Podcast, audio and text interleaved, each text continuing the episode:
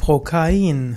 Prokain ist ein altes Anästhetikum, ein Lokalanästhetikum, das 1905 von den beiden Ärzten Einhorn und Uhlfelder eingeführt wurde.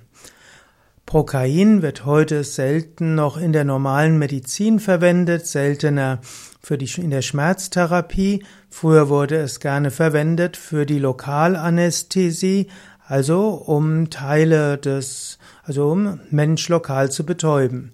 Heute gibt es sogenannte wirksamere Stoffe, wie zum Beispiel Lidocain. Die dringen besser ins Gewebe ein und haben weniger allergische Reaktionen. Prokain hat heute eine, einige andere ja, einige andere Anwendungen als die Lokalanästhesie. Das eine Anwendungsgebiet ist die sogenannte Neuraltherapie.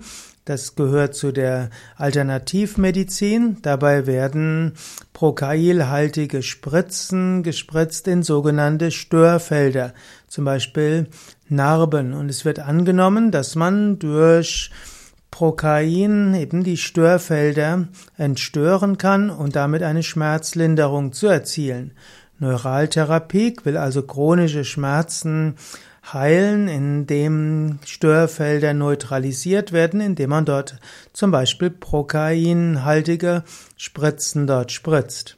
Eine weitere Anwendung für Prokain ist die Alterungsverzögerung, die sogenannte Anti-Aging.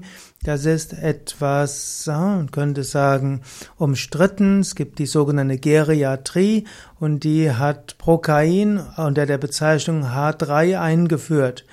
Und dort wird angenommen, dass man mit Prokain den Alterungsprozess rückgängig machen kann. Es gibt noch eine weitere Anwendung von Prokain, zum Beispiel zur örtlichen Betäubung vor der Anbrennung von Tattoos oder auch von Permanent Make-ups.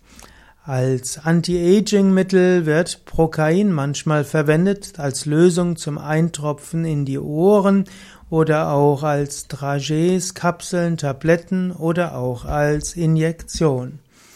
Prokain, also ein interessanter Stoff, der für Verschiedenes angewendet wird, allerdings die ursprüngliche Medizinische Anwendung, die ist das als Lokalanästhetikum, da wird Prokain heute nur noch selten verwendet.